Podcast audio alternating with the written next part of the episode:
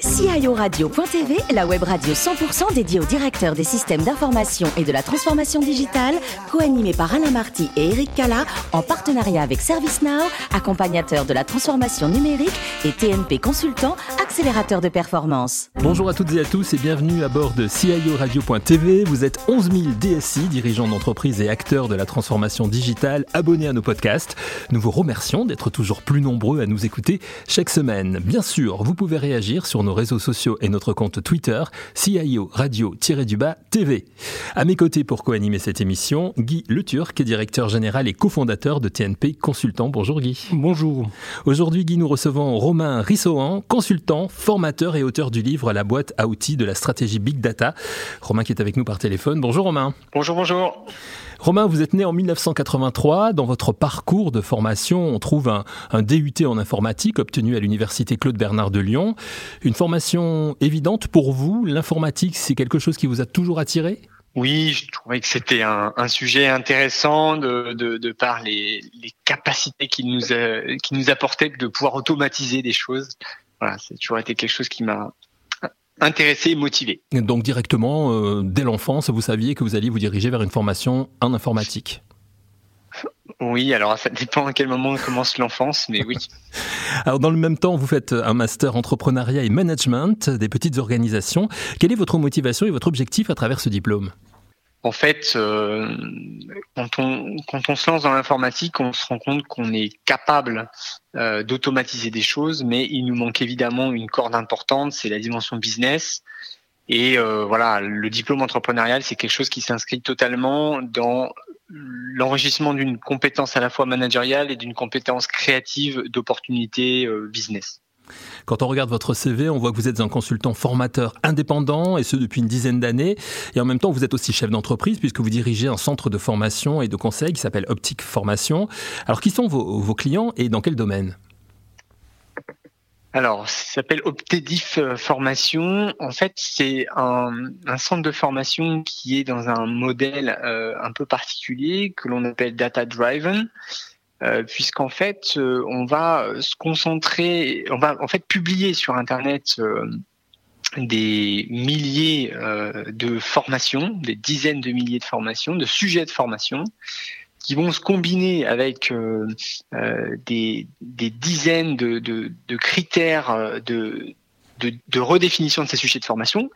Et ça, ça va se publier sur Internet et ça va générer une réponse à des besoins qui vont euh, qui vont être faits par euh, euh, un particulier ou un professionnel sur Internet.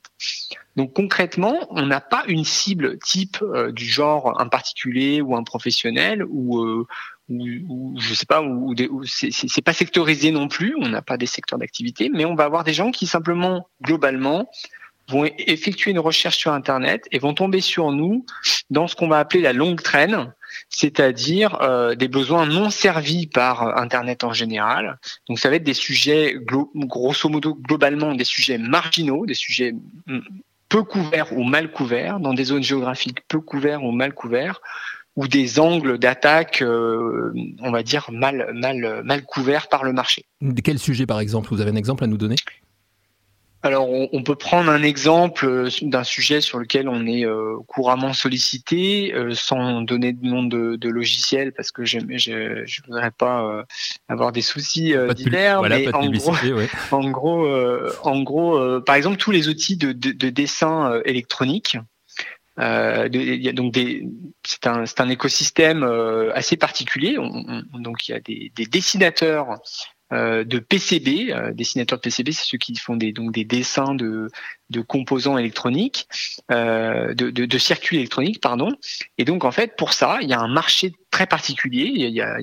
On remarque qu'il y a, une pénurie pardon, de, de ressources humaines en la matière. Il y a beaucoup d'entreprises qui ont du mal à recruter des personnes avec des compétences en, en, de dessinateurs en PCB. Mhm. Et, euh, et, donc en fait, euh, on va avoir euh, soit des personnes qui veulent disposer d'une compétence en PCB, soit euh, des, des, des, sociétés qui font du, du, placement ou du recrutement, qui vont dire bah voilà, on a trouvé une ressource, mais il faut que vous la formiez en PCB. Et là, donc, on tombe sur des, des, des logiciels en dessin PCB. Il y en a, il y en a, il y en a un certain nombre. Euh, je sais plus combien, au moins, au moins une vingtaine, quelque chose comme ça. Et donc, bah forcément, comme par hasard, l'entreprise, elle a adopté un logiciel et pas un autre. Et donc, quand elle trouve un dessinateur en PCB, bah, il, sait peut-être faire du, dessin sur un certain logiciel, mais pas sur euh, le nouveau de l'entreprise qui veut la recruter. Donc, du coup, elle va avoir besoin de se, de se former sur ce logiciel-là. Et, euh, et c'est là qu'on intervient. Alors vous êtes avec nous aussi aujourd'hui pour euh, nous parler de, de, votre livre, La boîte à outils de la stratégie Big Data, qui est sorti en 2018 aux éditions Duno. Avant de céder la parole à, à, à, Guy Le Turc qui a des questions pour, pour vous, dites-nous Romain, comment est né ce, ce livre, sachant que vous aviez déjà publié un premier livre sur les réseaux sociaux notamment? Alors en fait, le, le, livre sur les réseaux sociaux a été un franc succès puisqu'on en est maintenant à la septième édition. Et donc, quand euh, généralement vous réussissez un livre euh, qui marche bien, après vous êtes euh, globalement démarché par des, des, éditeurs, on va dire confrères ou concurrents, mhm. qui bah, espèrent s'appuyer sur vous pour pouvoir renouveler le succès dans, dans, bah, chez eux sur un autre sujet. Et donc dans ce cadre-là, j'ai vraisemblablement été contacté par la société Duno, qui m'a proposé d'aller écrire sur ce sujet-là, euh, qui est le, big data. Sujet d'actualité, je vous laisse entre les mains de Guy Le Turc. Et Romain, à qui s'adresse euh, votre ouvrage? Quel est le public? Alors, Ouais, alors ce, livre, euh, il, est, il, est, quand même, on, va dire, ouvert à, beaucoup de gens, hein, puisque ça s'appelle donc la boîte à outils du big data. Euh, donc ça veut dire que une personne qui s'intéresse au sujet, euh, qui connaît rien, euh, est, est, concernée par ce livre. Euh, mais euh, on ça pourrait être ça pourrait être le big data pour qu'elle réponde. Pardon, excusez-moi, ça pourrait être le big data pour les nuls? Non, en fait non, ça peut pas ça, ça peut pas s'adapter au big data pour les nuls justement parce que il y a il y a une partie quand même qui est assez orientée business à un moment donné et même une partie aussi qui est très technique et, euh, et donc, ça peut pas être le, le, livre du big data pour les nuls. Alors, quelle est euh, votre vision de l'évolution du big data, justement? Alors, euh, bon, moi je dirais euh, qu'elle pourrait se résumer en deux points. Le premier, c'est que euh, d'abord, il y a rien n'est fait. On pourrait dire que d'une certaine manière, le big data, c'est une certaine théorie pour beaucoup, beaucoup d'entreprises les investissements qui sont faits, souvent on dit voilà, euh, il y a des entreprises avec lesquelles je travaille, par exemple, nous dit voilà ce qu'on a fait en termes de big data. Et en fait, dans les faits, euh, on sait plutôt de la business intelligence que, de la big data. Ça, c'est un premier volet, euh, un premier discours par rapport à ça. Et puis euh, le deuxième discours, c'est euh, que en fait, il y, a y a pas mal de choses qui ont été faites, qui ont été des expériences réussies pour certains gros groupes, enfin certaines certaines grosses grosses startups, on va dire comme du Netflix, comme des Google euh, ou des Amazon. Euh, et que globalement, bah, évidemment, c'est en train de, de, de, bouleverser notre monde, notamment sur un concept que dont j'aurai euh, le plaisir de, de, de détailler euh, plus tard, c'est euh, une approche totalement data-driven. Alors justement, dans les entreprises, on parle de plus en plus d'organisations data-driven, data-centrique. Qu'est-ce que cela signifie de votre point de vue? Alors pour moi, pour, pour le résumer simplement, le principe du data-driven, c'est tout simplement faire en sorte que l'entreprise s'auto-régule de par elle-même, de par les datas qui lui sont soumises. L'exemple très simple que je peux vous donner, c'est euh, euh, la tarification des, euh, des transports Uber, par exemple. Uber, comment se calcule le prix de la mission? Quand vous, vous devez vous déplacer d'un point A à un point B bah, Uber va tout simplement faire un calcul de d'une part combien il y a de VTC disponibles à cet instant, D'autre part, quel est le niveau d'embouteillage Ensuite, quel est le, trajet à parcourir il fait un calcul et il vous donne en temps réel le prix euh, de la mission. Et euh, finalement, euh, sur la base de ce prix, eh bien, il y a une mise en relation automatique qui va être mise en place entre un demandeur et un fournisseur, donc le VTC. Et donc l'idée du data driven, c'est d'automatiser autant que possible la production de son entreprise par des données qui peuvent être totalement externes. D'accord. Alors, quels sont les, rôles clés qui émergent d'une organisation qui est data-driven? Je dirais qu'il y en a au moins trois. La première, c'est d'abord une vision en termes de CEO ou de CDO, c'est-à-dire la direction générale ou éventuellement la direction générale, euh, la direction du digital, il faut déjà, d'ores et déjà, qu'on s'inscrive là-dedans. Hein. Ça, c'est fondamental. Après, on a une deuxième approche euh, évidente également, ça va être toute la DSI.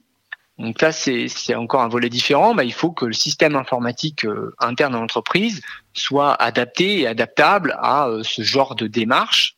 Et enfin, dernier point, c'est euh, toute la partie euh, donc c'est, là c'est la partie technique pure. Euh, donc tous les métiers qui tournent autour de la data eux doivent être capables de supporter de telles mesures. Donc si par exemple on, est dans un, un, un, écosystème data driven qui nous demande de stocker des milliards de données bon bah il faut que notre infrastructure informatique puisse puisse accepter une telle quantité de données autant en stockage qu'en traitement D'accord. Alors vous avez écrit votre livre en 2018. Euh, quelles sont euh, les grandes inflexions que vous percevez depuis l'écriture euh, de votre livre?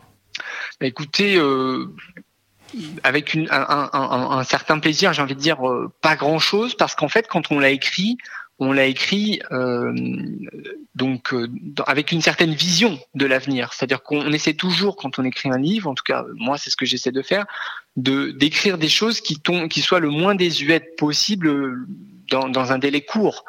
Et en fait, globalement, donc euh, ce, ce, livre est écrit avec deux grands volets, hein, un volet business et un volet technique. moi, je me suis concentré sur la partie business et sur la partie business à part des nouveaux cas d'usage, finalement, les choses n'ont pas trop changé. Par contre, sur la partie technique, donc qui n'a pas été rédigée par moi mais par mon confrère, eh bien là, on est dans un registre où effectivement les technologies ont globalement évolué, certaines ont pris une, certaine maturité, certaines technologies ont, été renforcées plutôt que d'autres, mais globalement, euh, l'approche globale qui a été présentée est préservée. Merci Guy Turc pour, euh, pour vos questions. Romain, si demain on vous propose l'organisation d'une formation Big Data à l'ONU, ça pourrait vous intéresser? Ouais. Alors en fait, ça pourrait m'intéresser parce que parce que je pense qu'il y a des, organisations, euh, on va dire assez lourdes, euh, qui ont énormément de mal à s'inscrire dans des projets comme celui-ci euh, des projets euh, big data parce que en fait ça nécessite une trop grosse remise en question tant sur le plan infrastructurel euh, au niveau informatique que sur le plan du modèle économique. Et bon, l'ONU, donc c'est un sujet qui est encore plus intéressant au-delà de la dimension euh, on va dire, de sa taille mhm. et de sa rigidité, de sa lourdeur. Mais c'est aussi intéressant de par les, sujets qu'il gouverne, qui sont des sujets euh, humanitaires. Euh, et, là, ça renforce la, complexité du sujet parce que on est on est face à des hommes. Et, enfin, le, le sujet qu'on doit traiter, c'est la sécurité et les hommes dans le monde, et, c'est encore plus compliqué de, gérer des dimensions comme celle-là, beaucoup plus en tout cas que des VTC. On sait que vous êtes investi, euh, Romain, dans l'association Time for euh, Planet, une association donc euh, qui s'occupe principalement de la protection, bien sûr, de l'environnement. Oui, effectivement. Alors, en fait, pour tout vous dire, donc euh, dans cette espèce euh, d'écosystème ambiant euh, covidien et, et cette situation où en fait on, on, on, a, on, est tout en télétravail et, et, mon entreprise est en télétravail et puis tous les tous les tous les membres qui la composent sont sont à distance. On ne se voit jamais et ça génère implicitement euh, des déséquilibres, on va dire, euh, socio-relationnels qui font que ben moi, euh, je, je m'investis abondamment dans le sport et donc plus spécifiquement dans un projet qui s'appelle l'Enduroman, qui consiste à relier la Manche, la, la, la, ville de Londres à Paris, d'abord en courant de Londres jusqu'à Douvres, donc 150 km à pied, puis euh, traverser la Manche à la nage 36 euh, km, puis ensuite terminer 300 km à vélo jusqu'à Paris. Ouais, un sacré défi. Et, et effectivement, voilà, c'est un sacré défi. Le, le, truc, c'est que ce serait trop dommage que de faire ça tout seul dans son coin. Mhm. Euh, et, et, donc, euh, je, je, je, me suis interrogé sur le comment on pouvait essayer de mettre à profit ce, ce travail que, conséquent de préparation et, et de réalisation euh, pour quelque chose qui prend sens pour moi. Et évidemment, euh, implicitement, euh, c'est le sujet Time for Planet qui est arrivé sur le devant de la scène. Et ce défi est prévu pour quand? Vous avez déjà une date ou pas? Voilà, alors c'est pour la c'est pour la première, première semaine de septembre de 2022. Mhm. D'accord. Euh, on, voilà. on, suivra ça de, très près. Merci beaucoup, Romain Rissoan. Je rappelle euh, le, nom de votre livre. Ça s'appelle La boîte à outils de la stratégie Big Data. C'est un ouvrage qui a été euh, publié aux éditions Dino. Merci également à vous, Guy Le Turc. Fin de ce numéro de CIO Radio.tv. Retrouvez toute notre actualité sur nos comptes Twitter et LinkedIn. On se donne rendez-vous mercredi prochain, 14h précise, pour accueillir un nouvel invité. L'invité de la semaine de CIO Radio.tv, une production B2B Radio.tv en partenariat avec ServiceNow, accompagnateur de la transformation numérique et TNP Consultant, accélérateur de performance.